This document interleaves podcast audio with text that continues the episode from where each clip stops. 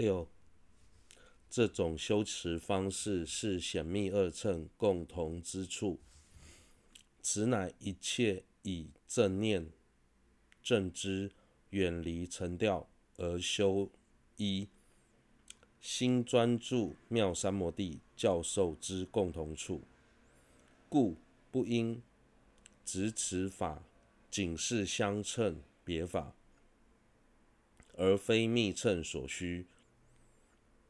因于诸多无上于且序中亦宣说故。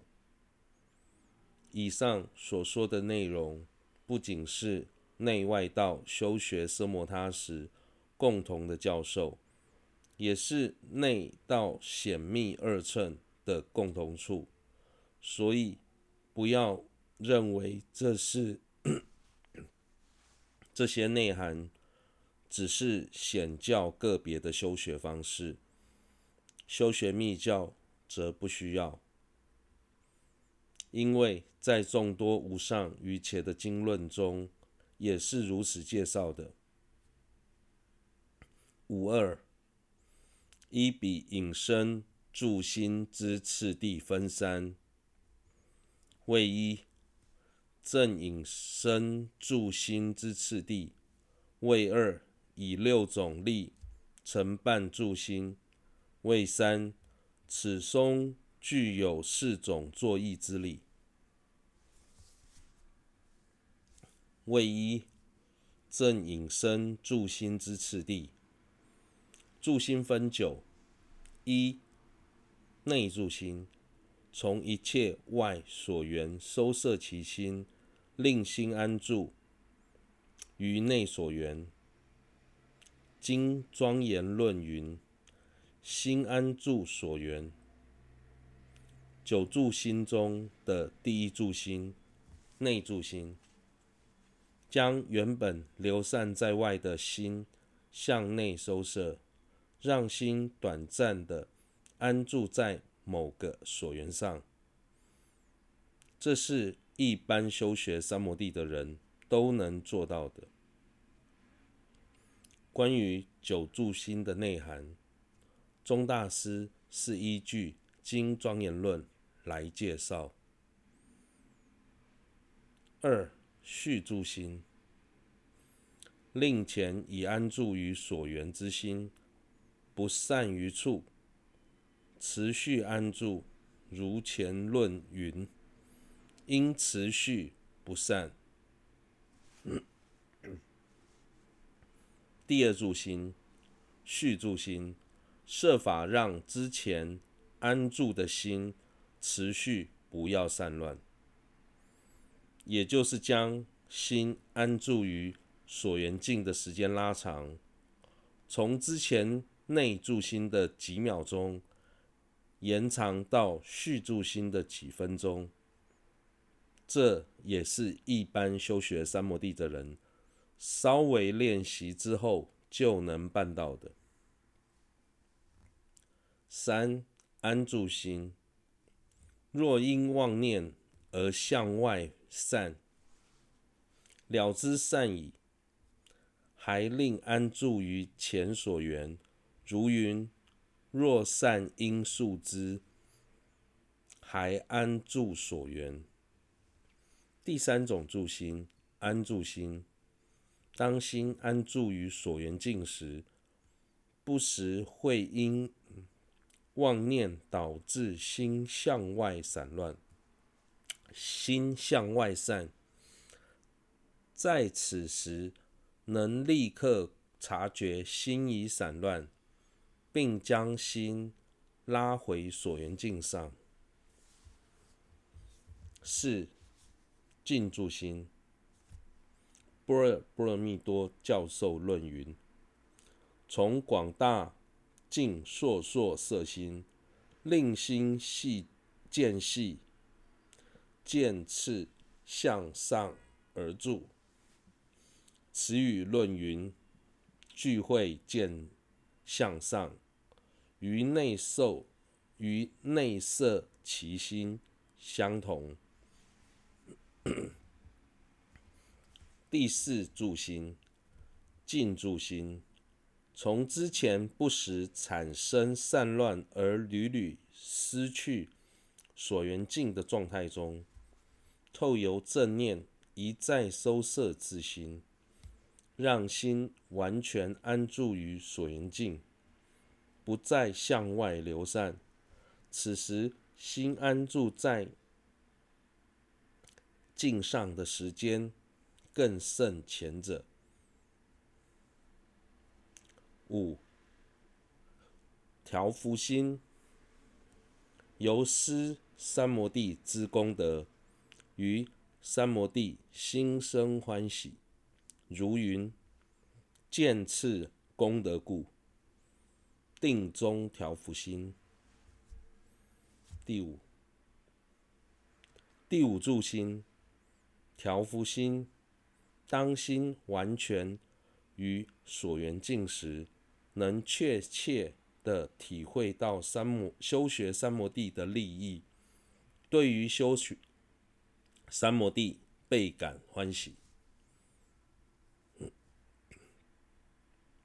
六、极静心，视散乱为过失，熄灭不喜三摩地与熄灭不喜妙三摩地，如云。见散落，见散乱过故，熄灭不喜定。第六住心即静心，由于在上一个阶段，亲身感受到修学三摩地的殊胜，进而真正体认散乱的过患，消除不想修三摩地的念头。平常。我们多半处于散乱之中，却不自知，甚至早已习惯这种状态。等到想要把心静下来听、来闻法、思维或进行修修行时，由于此时心向外、向内观察的力量提升，才会发现心中杂念。不断涌现，其实那就是我们平时内心的状相状，只是大多数人没有察觉罢了。但不代表平时自己的心中没有杂念，而是我们一向不太注意内心的变化，导致产生平时我的心很平静的错觉。总之。在修学三摩地的初期，多半会有自己的杂念好像增多了的的感觉产生。然而，那只是从原本不认识自心转为认识的一个开始，所以反而是个好现象。七，最极静心。升起贪欲、忧恼、昏沉、睡眠等时，能令熄灭。如云：若生贪忧等，亦应当熄灭。第七住心，最极灭心，最极静心，在极静心的阶段，体认到散乱的过患之后。当心中有贪欲、忧恼、昏沉、睡眠等在作祟时，便能立刻察觉，并加以对治、消灭。八、专注意趣心，唯令其心任运而转，历历修习，如云：次勤虑已者，由心。有作行，能得任运转。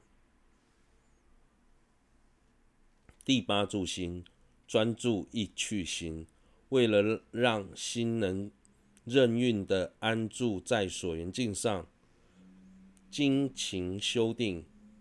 此时，只要在最初稍微提起正念、正知，便能在一坐中不受。沉掉干扰，随心所欲，的安住在所缘境上。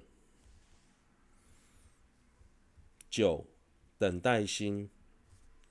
修次论云：若心平等，应修等舍。波若波罗蜜多教授论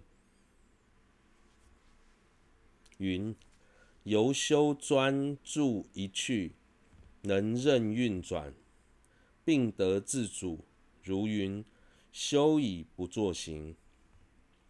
第九住心，等待等持心。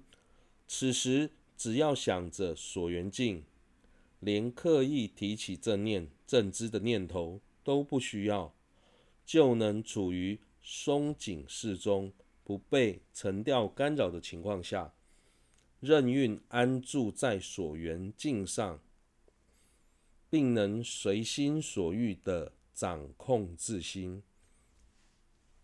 就像熟背兜率众神诵的人，只要稍微动念，就能毫不费力地将它背诵出来一样。到了这个阶段，如果还想观察沉调是否升起，或者防备沉调升起，反而会成为过失。所以应该修不作行。持九住心之名，是如修次出篇所引。此等奢摩他道是般若经等处所说。修次出篇中说有关九柱心的名称，世尊在般若经等经典中也曾说过。